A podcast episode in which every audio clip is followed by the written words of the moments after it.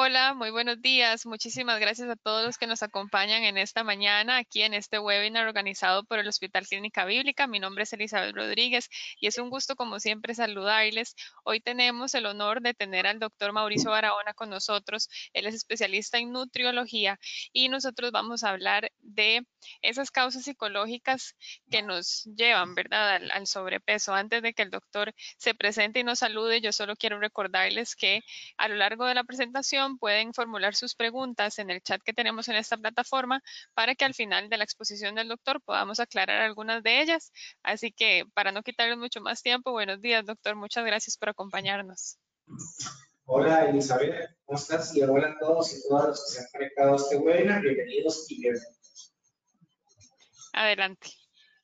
Muy bien, vamos a hablar hoy acerca de este tema, que es las causas psicológicas, o sea, las causas del, campo emocional que nos pueden llevar al aumento de peso. Y este es un tema que vemos muy frecuente en la consulta y que es un tema que eh, es motivo de preocupación de nuestros pacientes prácticamente todos los días en la consulta de control de peso. Y entonces hablamos acerca de cuáles son esas causas emocionales o psicológicas que nos pueden afectar de tal manera que nos lleven al aumento de peso. Y quiero empezar por la primera de ellas, y es lo pongo, vean ustedes entre comillas, lo que la gente nos dice, ansiedad. Doctor, tengo mucha ansiedad, es que me da mucha ansiedad por comer. Y este es un primer punto que le damos mucha atención en la consulta, porque es un motivo de preocupación frecuente y una causa de las frecuentes que nos dan problemas con el peso. Y vean que aquí quiero usar esta frase que me dijo una paciente cuando me dijo, doctor, es que tengo hambre de pizza. Y entonces yo le dije, bueno, ¿cómo está el hambre de pizza, verdad? Eh, el asunto es si hay hambre de pizza, si hay hambre de pan, si hay hambre de... entonces para eso es importante que entendamos algunas definiciones que son claves para ese aspecto. Y la primera definición que a ustedes es justamente qué es el hambre. ¿Qué es el hambre? Bueno, el hambre precisamente es un tema que sí es biológico, es un tema del cuerpo, es un tema de la necesidad fisiológica de comer porque mi cuerpo necesita nutrientes y necesita energía. Y aquí quiero hacer una aclaración. Y es que cuando hablamos de que el cuerpo necesita nutrientes y energía, es proveniente de lo que sea. Es decir, cuando tengo hambre, me como lo que sea. Lo que tenga en la mano, lo que haya. Es decir, el hambre no es hambre de pizza, no es hambre de helados. El hambre es hambre. Es decir, la necesidad que mi cuerpo tiene de consumir energía proveniente de cualquier alimento, no uno en específico. Entonces, ¿qué es eso que me decía mi paciente? Bueno, es lo que la gente llama apetito, o más bien lo que llamamos apetito, que la gente muchas veces lo conoce con el nombre de antojos, ¿verdad? Es que estoy antojado de comer pizza, es que estoy antojado de comer helados, ahí sí. ¿Y qué es el apetito? Bueno, justamente el apetito es el estímulo para comer, pero ahora sí activado, vuelva bien, el deseo. El deseo de comer. Ya no es deseo de comer por otro tipo de estímulos que no son necesariamente el estímulo del cuerpo diciéndome que debo consumir energía y nutrientes, sino el cuerpo, como bien el deseo, estimulado por otros factores. Vemos ustedes algunos de ellos. Por ejemplo, el olfato y la vista. Solo el hecho de estar en el teléfono, en las redes sociales y ver una fotografía de un postre delicioso, de un plato fuerte, de un desayuno, de una cena, ya el estímulo visual me puede activar el deseo de comer. Y no es hambre, simplemente porque lo vi en una imagen, en un video, en una fotografía. Por el otro lado, pasamos por la panadería, por ejemplo, mm, y me llega ese olor del pan fresco recién horneado. Mm, y se me antoja entrar a la panadería y comprar ese pan. Por ejemplo, entonces tenemos estímulos olfatorios, estímulos visuales, y vean ustedes hasta la memoria. ¿Te acuerdas cuando fuimos a aquel lugar, aquel restaurante y probamos aquella carne deliciosa, aquel postre delicioso? Con la memoria se puede activar. Uy, sí, vamos a ir un día de estos. Vamos a ir un día de estos y vamos a probar otra vez esa comida. ¿Por qué? Porque hasta con la memoria se puede activar. Entonces, ven ustedes que uno puede tener el deseo de comer, que es apetito, estimulado por estos efectos. Pero el tema de hoy va a este siguiente punto que está acá estímulos emocionales. Y vean ustedes que las personas pueden comer ciertas cosas o comer de más cuando están alegres, uy, hoy estoy feliz, hoy me fue muy bien, quiero comerme algo rico, dice la gente, ¿verdad? Y quiero comer algo así. Pero por otro lado también emociones como la tristeza o la soledad, por ejemplo, también podrían estimular el deseo de comer ciertas cosas. Siempre cuando toco este punto recuerdo alguna película, en, alguna película en la que la chica fue, está, está deprimida porque eh, eh, terminó su relación, por ejemplo, con su novio, y está la chica ahí hablando con su amigo por el teléfono en una película, comiéndose el helado directamente del, del, del envase grande. Y esa imagen como que siempre me viene a la mente, ¿verdad? De esa chica deprimida hablando con sus amigas porque terminó su relación con su novio y está ahí con el helado. Bueno, puede ser entonces la relación con la alegría o la relación con la tristeza que nos activa el deseo de comer ciertos aspectos. Y otros aspectos como las partes sociales, culturales, las reuniones de amigos. ¿Por qué? Porque yo puedo llegar a una reunión con amigos donde están algunos amigos sentados, ellos están tal vez en la mesa de un restaurante han pedido cada uno de ellos algún plato de comida o algo para picar, y puede ser que en ese momento que yo llego a esa reunión, yo no tengo hambre, pero como me siento con ellos, y entonces me dicen, vamos a comer algo, pedían, y yo, no, pero en este momento no tengo hambre. Pero me dicen, no, pero pedite algo, aunque sea algo pequeñito. Bueno, yo puedo terminar comiendo por estímulos sociales, reuniones de amigos, familiares, etc. Entonces, que cuando hablamos de apetito, son muchos los estímulos que me pueden activar justamente ese deseo de comer que no es por hambre. O sea, nosotros los seres humanos podemos tener la capacidad de comer por muchos estímulos, muchos antojos, aunque no tengamos hambre. Bueno, y ahora lo siguiente sería, ¿qué es lo opuesto al hambre? Bueno, lo opuesto al hambre es la saciedad, que es la supresión del hambre cuando finalizamos la ingesta de alimentos. Es decir, yo ya me senté a almorzar, almorcé y en, los, en las siguientes dos a tres horas voy a estar sin hambre por el efecto, otra vez aquí, biológico de los alimentos. Entonces, yo tenía hambre, hambre necesidad biológica de comer, comí y se quita el hambre. Funciona como muy eh, en blanco y negro, digamos así. Pero ¿dónde están los grises de este tema? En los antojos porque entonces puede ser que yo comí hace una hora, hace una hora y media, todavía no tengo hambre, pero como les digo, paso enfrente de la panadería, me llega el olor del pan fresco, recién horneado, y se me antoja entrar. Entonces yo puedo comer sin hambre. Y esto tiene que ver también mucho con la parte emocional. Entonces son aspectos importantes.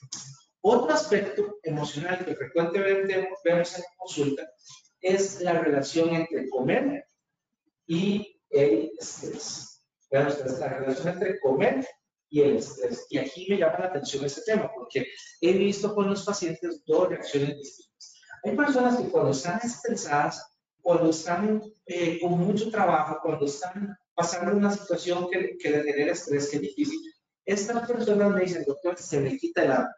No me pasa ni el agua. No puedo comer absolutamente nada hasta que haya resuelto esta situación de estrés. Entonces, eso tenemos una reacción. ¿Cuántas personas reaccionan así? No tantas. Se estima que un 30 a un 40% de las personas bajo estados emocionales de estrés se les quita agua. Pero hay otras personas que más bien me dicen lo contrario, tienden a ser la mayoría. Un 60 o un 70%. No, pero cuando estoy estresada, me da por picar, me da por comer, me quiero comer todo lo que puedo. Entonces generan un patrón más de ese tipo, patrón picado ansioso. Entonces, aquí tenemos que hay reacciones ante los episodios de estrés que pueden ser diferentes de una persona a otra. Entonces, este es un punto también muy importante.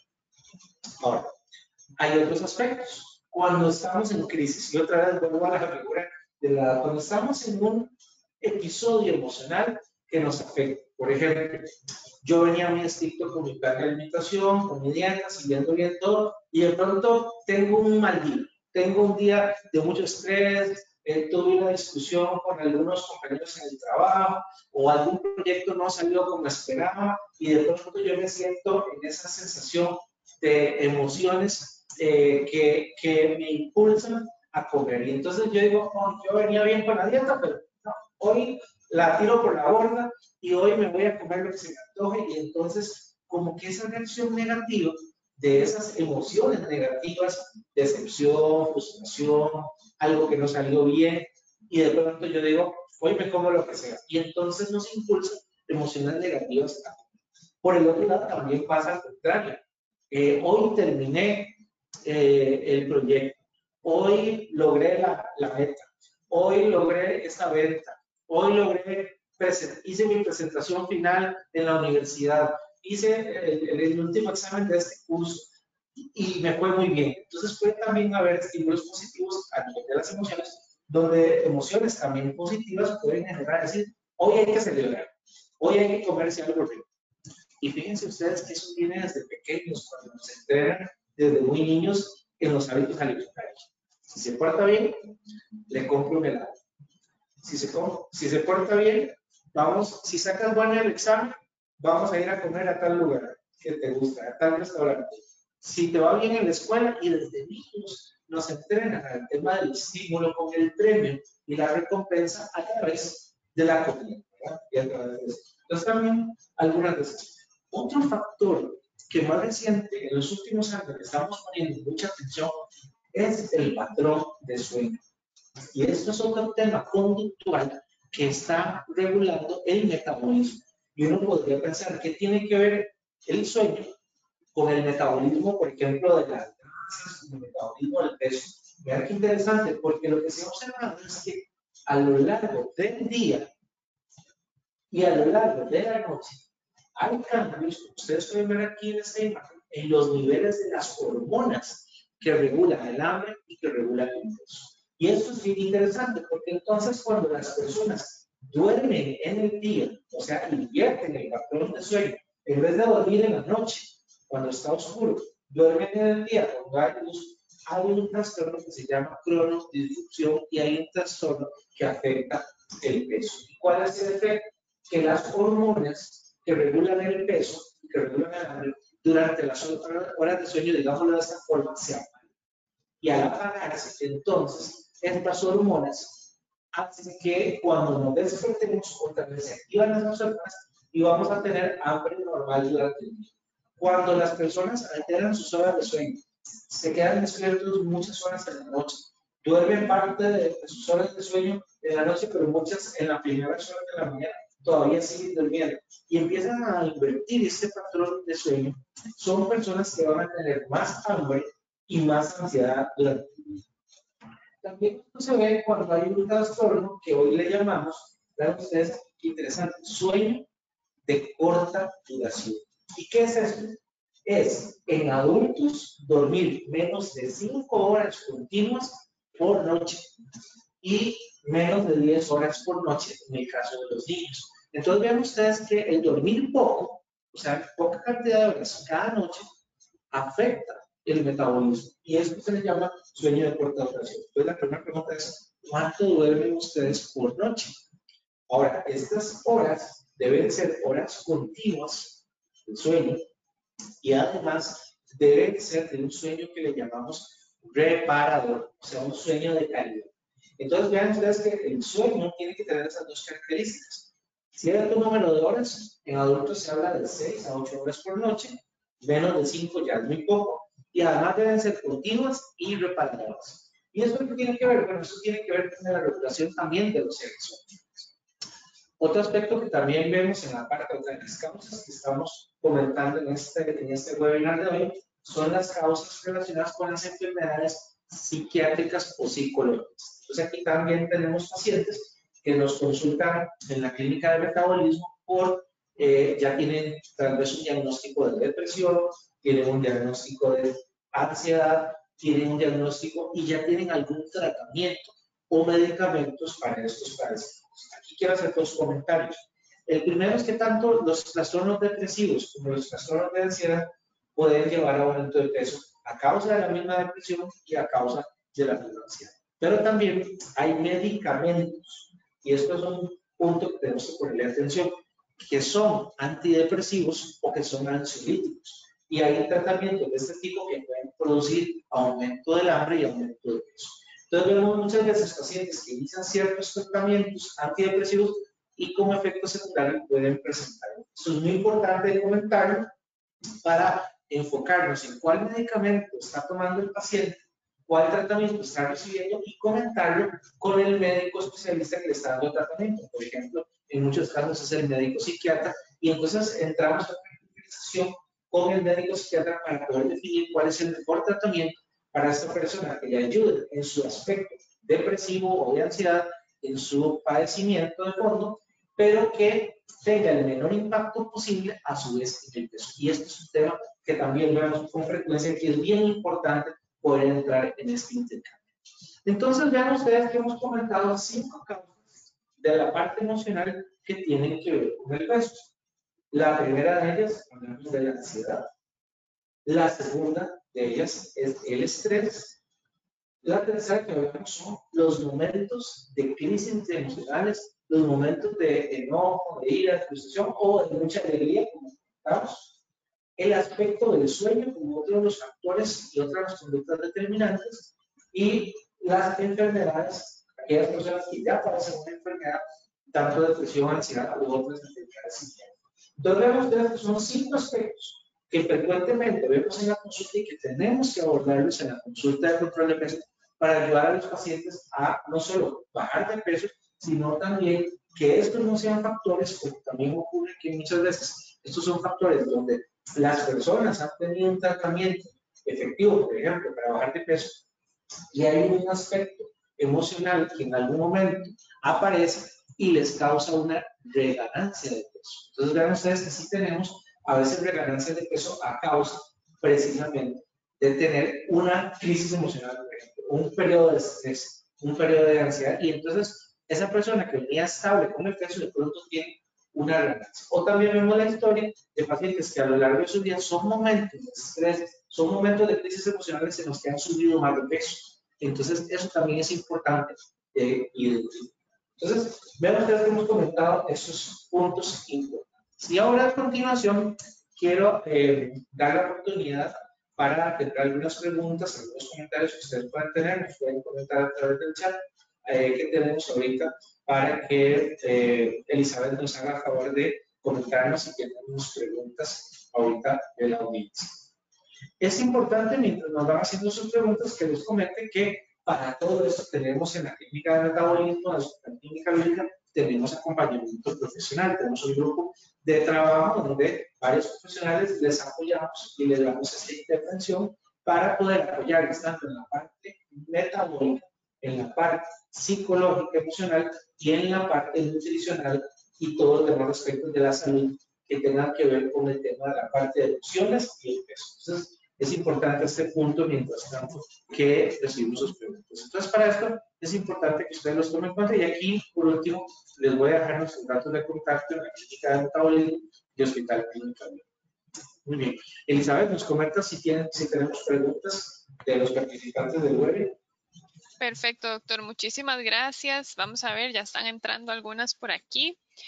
Dice, yo padezco mucho de estrés y no no me da hambre, pero cuando supera el estrés come demasiado y sube lo que perdió, digamos, cuando no estaba comiendo, ¿verdad? Cuando pudo hacer un poquito de, dieta. Entonces, ¿cómo podría controlar esto?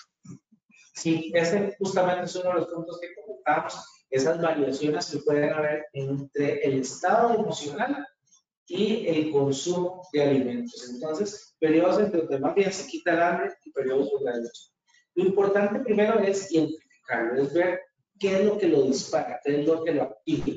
Por ejemplo, como hablaba ahora, si son periodos de estrés, si son periodos de... ¿Cuál es el activa? ¿Cuál es la emoción que activa que yo quiera irme a comer mucho más? Número uno.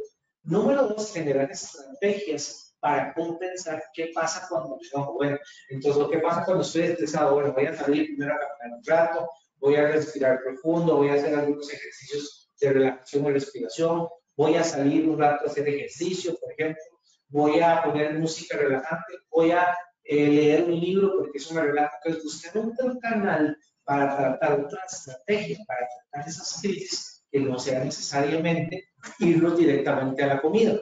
¿Por qué? Porque entonces siempre vamos a estar, estar Y el tercer aspecto es prevenirlos. ¿Qué puedo hacer cuando la próxima vez me enfrente a esta situación? ¿Qué otra estrategia puedo tener para no irme comida? Entonces, esto es importante, identificarlo y generar una estrategia.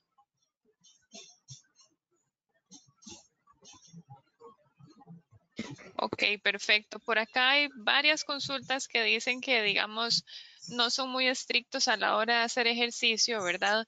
Entonces, por ejemplo, vamos aquí. Dice, bueno, ¿qué podemos hacer para bajar de peso si constantemente tenemos un autosabotaje cuando nos damos permisos constantes de comer de todo, ¿verdad? Entonces, esa parte emocional tal vez si quiere como unas palabras de aliento, ¿verdad? De que nunca es tarde y que tal vez pueden empezar con, con poquitos, a poquitos. Claro, y esa palabra es bien interesante, autosabotaje. O sea, yo mismo sé que no me debo comer eso, pero termino comiendo. Bueno, aquí hay algo muy importante y es plantear el balance entre el efecto de placer, me lo, termino, me, lo terminé comiendo porque, porque me gusta, porque es rico, porque es sabroso, porque me genera un placer en ese momento. ¿Qué es lo único que es superior a ese placer? la recompensa. La recompensa de me va a quedar mejor, mejor ropa, me voy a sentir mejor, voy a, voy a sentirme más, eh, mi autoestima va a mejorar, me voy a sentir mejor conmigo mismo, conmigo mismo. Entonces, lo único que lo hace a uno levantarse temprano para ir a caminar o hacer ejercicio, cuando uno quiere quedarse durmiendo y seguir un rato más en las cobijas, este, es la recompensa. Y yo sé que ese sacrificio o ese esfuerzo que voy a tener tiene una recompensa. Entonces sí, aquello es delicioso, es sabroso, me encanta, pero no me lo voy a comer porque quiero buscar algo que es mayor, que es la recompensa. Entonces lo primero que tenemos que hacer es el enfoque en la recompensa y no el enfoque en el placer inmediato, en la gratificación de este momento. Sí, ahorita me sabe delicioso, pero mañana o en una hora, dos horas, me voy a sentir mal, me voy a sentir culpable de haberme Claro, ese es el tema de enfocarse no solo en el placer inmediato, sino en la recompensa. Perfecto, por acá tenemos una muy específica que dice que es una paciente de 50 años, pero a los 40 tuvo que hacerse una esterectomía. Entonces dice que ahorita le cuesta mucho bajar de peso. ¿Qué, qué puede hacer? Bueno, los trastornos hormonales relacionados con este tipo de cirugías también tenemos que revisarlos tenemos que tratarlo, tenemos que examinar cuál ha sido el impacto del peso, cómo están sus niveles de hormonales, qué tipo de cirugía, porque a veces la histerectomía se hace únicamente con la resección del útero, pero en otros casos también se resecan los ovarios, o sea, lo que hablamos de una histerectomía total. Entonces se quitan también los ovarios y eso genera también disminución de los niveles de estrógenos. Todo eso tenemos que revisarlo para ver qué fue lo que ocurrió y de esa manera ver cómo se va a manejar la parte hormonal y cómo se va a manejar la parte metabólica. Ok, aquí tenemos una asistente que dice que ella viaja constantemente y siempre cambia los horarios, ¿verdad? Varía mucho como sus horas de dormir, sus horas de alimentación y entonces que le ha afectado mucho en el peso. Eh, su recomendación para este caso.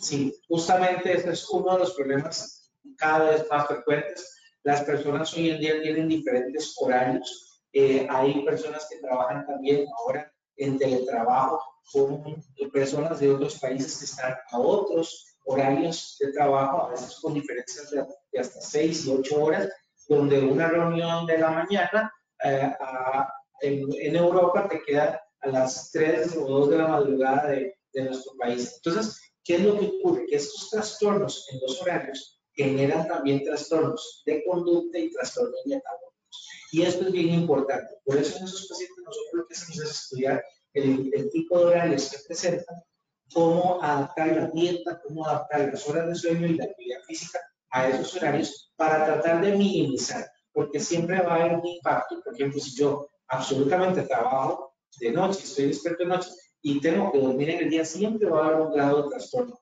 Pero nosotros buscamos adaptar todo el plan de tratamiento de manera que se minimice o se reduzca lo más posible ese plazo. También influye cuánto tiempo. Hay personas que tienen turnos así solo de una semana o dos semanas. Hay personas que es todo el mes y hay personas que están así todo el tiempo. Entonces también la duración de esos trastornos de horario también influye en el efecto del. Excelente, doctor. Por acá hay varias relacionadas como a el hambre o la ansiedad que da cuando uno está tomando ciertos medicamentos. Por ejemplo, aquí nos preguntan específicamente por la insulina y los atracones que, que provoca. Entonces, si quiere... ¿Perdón? ¿Me escucha? ¿Me escuchó? Sí, algo relacionado a la insulina, pero ahí se Ajá, o sea, están preguntando específicamente cuando uno toma cierto medicamento que le da como mucha ansiedad y entonces hay como atracones. Y aquí específicamente preguntan sobre la insulina. Sí, efectivamente, cuando, como hablábamos ahora, es importante identificar ansiedad y hambre. Hambre, como decíamos, es la necesidad del cuerpo para consumir alimentos, pero ansiedad y antojos y apetito, estas palabras que básicamente se refieren a ese estímulo. Entonces, siempre que la persona nos dice, tengo mucha ansiedad, tenemos que identificar qué es lo que activa esa ansiedad. Bueno, es el estrés, es el trabajo, es que no dormí bien, es que hoy estoy enojado, estoy frustrado, estoy triste o estoy alegre. Primero que nada, esa mucha ansiedad siempre hay que buscar el origen, siempre hay que buscar la causa. Y de acuerdo con eso, vamos a establecer entonces también la estrategia. Por el otro lado, también, ¿qué comes? cuando te da ansiedad. Y ese que comes cuando te da ansiedad también es importante, porque hay alimentos, sobre todo altos en grasas, altos en azúcar sin sal, que si yo eso es lo que como, voy a tener más ansiedad, voy a tener más deseo de seguir comiendo eso. Por el otro lado, si consumo alimentos bajos en grasa, más altos en fibra y proteína, se va a reducir mucho más esa ansiedad durante. Entonces también eh, esos dos elementos. Número uno, ¿qué me activa la ansiedad? Y número dos, ¿qué alimentos consumo cuando tengan Eso es importante revisar. Excelente, doctor. Ya para ir cerrando, por acá nos dicen cómo poder manejar eh, esta invasión, ¿verdad? Que tenemos de comida poco saludable, esta comida rápida, porque a la hora de buscar qué comer, si se está fuera del hogar, casi, o sea, la mayoría no es sano o si es sano, es demasiado caro. Entonces, ¿qué, ¿cuál es su recomendación con esto? Sí, afortunadamente nosotros vivimos en un país que tiene una mayor producción de frutas, de vegetales que a un bajo costo podemos utilizar y podemos consumir para tener una dieta más, más saludable. Es verdad que en comidas preparadas o en la calle podemos encontrar un costo más alto a veces en estos alimentos porque ya están preparados. Si nosotros los compramos en su forma natural, el costo es mucho más bajo. Pero sí es importante ese balance, también el balance de costos. ¿Cuánto cuesta comer saludable? ¿Cuánto cuesta comer comida chatarra hoy en día? Y eso es un tema importante porque sí, efectivamente hay muchas opciones de comida chatarra que son más económicas, digamos así. Pero en su forma natural, ya que estamos en un país que produce muchas frutas y vegetales, sí lo podemos tener accesible. No es lo mismo en otros países donde la producción de estos alimentos naturales es mucho menor y mucho es importado y el costo es mucho más alto. Pero este es un, un tema que siempre tenemos que balancear, el tema de costo-beneficio, ¿verdad? Eh, yo quisiera invertir más en comer saludable que en estar eh, con enfermedades a futuro. Perfecto. Y para cerrar, nada más aquí nos piden eh, hacer un repaso del tiempo recomendado de sueño. Como comentábamos, en adultos de 6 a 8 horas es lo ideal menos de cinco horas de sueño continuo por noche, es lo que ya, ya, ya decimos que es un sueño de corta duración, o sea que ya no es suficiente para garantizar bien las funciones del metabolismo. Perfecto, doctor. Bueno, así llegamos al final de este webinar. De verdad agradecerle mucho su tiempo, también agradecerle mucho a todos los asistentes que se presentaron esta mañana y recordarles que este webinar lo vamos a estar subiendo al canal de YouTube del Hospital Clínica Bíblica, entonces para que puedan repasarlo, para que puedan compartirlo con alguna persona que hoy no pudo asistir. Y doctor, bueno, sí, ahí, quedan sus contactos, ¿verdad? Para que puedan también cualquier duda eh, acercarse a usted y poder iniciar ¿verdad? Este proceso que muchos quieren hace mucho tiempo y tal vez no dan el paso, ¿verdad? Así es. Muchas gracias a todos por su atención. Estamos a sus órdenes en la clínica de metabolismo en Hospital Clínica Muchas gracias, doctor, y feliz día para todos. Hasta luego.